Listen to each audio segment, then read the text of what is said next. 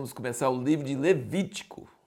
E vamos falar sobre os capítulos 1 a 4 de Levítico. Normalmente as pessoas muito animadas para ler a Bíblia conseguem atravessar com pouca dificuldade aqueles capítulos iniciais, aqueles capítulos do meio de Êxodo, que falam sobre medidas e sobre todos os materiais do tabernáculo e a dedicação dos sacerdotes. É um pouco cansativo, um pouco chato, repete, mas consegue passar. Mas quando chega em Levítico, com toda essa questão de coisa de açougue, carne, gordura, sangue, todas essas coisas, cortar em pedaços, rins e tudo, começam a desanimar. Não vem muito sentido. Mas o meu conselho para você, que é o conselho que eu tenho seguido, é que nós devemos ler a Bíblia toda e sempre. Você já imaginou se a pessoa pudesse colocar algum material de propaganda na Bíblia? Qual, qual o preço que seria? Seria caríssimo, porque a Bíblia é o livro mais lido por séculos e séculos em tantas línguas. Então, se alguma coisa Deus permitiu que entrasse na Bíblia, é porque era importante a gente talvez ainda não descobriu, mas que é importante é. Devemos ler com reverência. Homens perderam a vida para nos entregar esse livro. Tudo que entrou aqui é importante. Leia tudo, mesmo sem entender, leia com reverência e um dia você vai ver a importância disto. Mas você pode ter esperança que você não vai ficar sempre sem entender muita coisa. A Bíblia se explica por exemplo, o livro de Hebreus no Novo Testamento é a chave para muitas coisas aqui do livro de Levítico.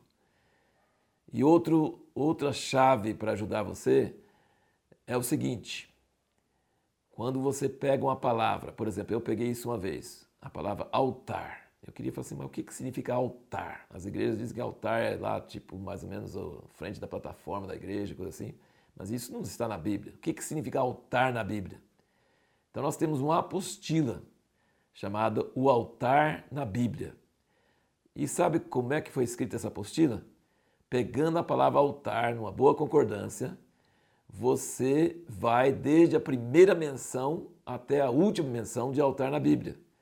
E vai desabrochando o sentido de altar. E quando você volta, né, tem Gênesis, tem Apocalipse, quando você volta para o Gênesis, para Levítico, depois de ver esse assunto na Bíblia inteira, ele assume outro, outra, outro sentido, outra compreensão. O, Le, o livro Levítico, no, na Bíblia hebraica, ele não tem esse nome Levítico. Ele tem o nome Chamou, porque os rolos hebraicos nas sinagogas, eles têm sempre a primeira palavra, e aqui a primeira palavra é chamou o Senhor a Moisés. Então, Deus chamou Moisés de onde? Do Monte Sinai? Não mais. No fim de Êxodo, nós vimos a inauguração do tabernáculo. E aqui Deus já fala com Moisés do tabernáculo. A partir do tabernáculo, no deserto de Sinai, armado bem em frente do monte, Deus já começa a falar com Moisés. E nós vemos nesses quatro capítulos vários sacrifícios. Mas o sacrifício principal é o holocausto. Por que, que o holocausto é o sacrifício principal? porque ele significa algo que é totalmente queimado, não é aproveitado para nada para o ser humano e é enviado totalmente para Deus, é feito subir a Deus, sentido da palavra holocausto no original. A palavra sacrifício no original significa chegar perto. Chegar perto de quem? Chegar perto de Deus. Eu dou um sacrifício para me aproximar de Deus, para agradar a Deus. E o holocausto, a palavra no original, significa subir, fazer subir da terra para os céus o meu sacrifício, o meu presente para Deus. Mas você pode perceber que o holocausto tinha que ser um animal macho sem defeito. Não podia ser fêmea. Tinha que ser macho e sem defeito. Podia ser boi, cabrito ou ovelha, mas tinha que ser um macho daquela espécie, sem defeito. Isso fala do nosso Senhor Jesus Cristo, que tinha que ser homem perfeito oferecido a Deus para nos aproximar de Deus.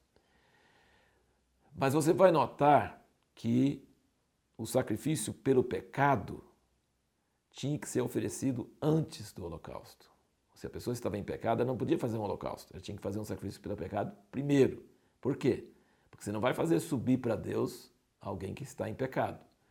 um sacrifício que representa o pecado. Primeiro você resolve o problema do pecado, perdoado, uma vida que não pecou, um animal nunca peca, mas é figura dessa vida.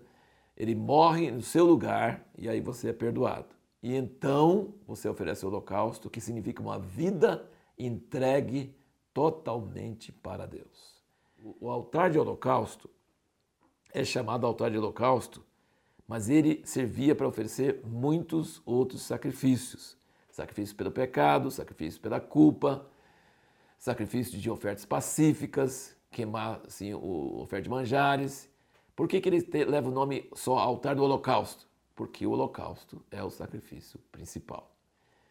O, o sacrifício pelo pecado já está no nome, é para perdão de pecados. O sacrifício pacífico era para comer junto com Deus nesse sacrifício. O ofertante comia, o sacerdote comia e uma parte era queimada para Deus. Então era a refeição em comum entre Deus, o sacerdote e o ofertante.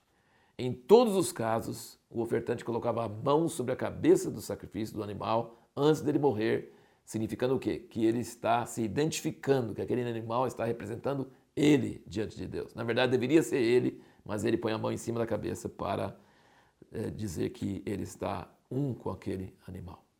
E você vê também aqui nesses capítulos a diferença entre os pecados do sacerdote, do povo como um todo, do príncipe e da pessoa comum. Cada um tem o seu, seu grau de seriedade em afetar todo o povo e tem um ritual diferente. Por fim, queremos observar que não era permitido oferecer mel, queimar mel, nem fermento no sacrifício. O mel representa a bondade humana. Deus não aceita aquela coisa doce da bondade humana, ele não quer. Se nós vamos ter bondade, tem que ser a de Deus e não a nossa natural. Não serve para nada, não deve queimar, Deus não aceita. Como diz em 1 Coríntios 13, se eu oferecer meu corpo a ser queimado e não tiver amor, e o amor só vem de Deus, Deus não vai aceitar. Fermento significa orgulho, também não pode ser queimado. Nem fermento, nem mel. Mas o sal não pode faltar. O sal é importante. O sal é a permanência da aliança com Deus. A gordura é de Deus também. A gordura representa tudo que é de melhor, tudo que é mais valioso é de Deus também. E o sangue representa mesmo o perdão, a dádiva de uma vida em nosso lugar. Isso apenas são alguns pontos importantes para você lembrar quando você está lendo esse livro de Levítico. Sem entender, parece nada, tudo sem sentido, mas quando você começa a entender, ele assume um sentido maravilhoso. No próximo vídeo, nós vamos falar um pouco sobre qual o significado desses sacrifícios diferentes.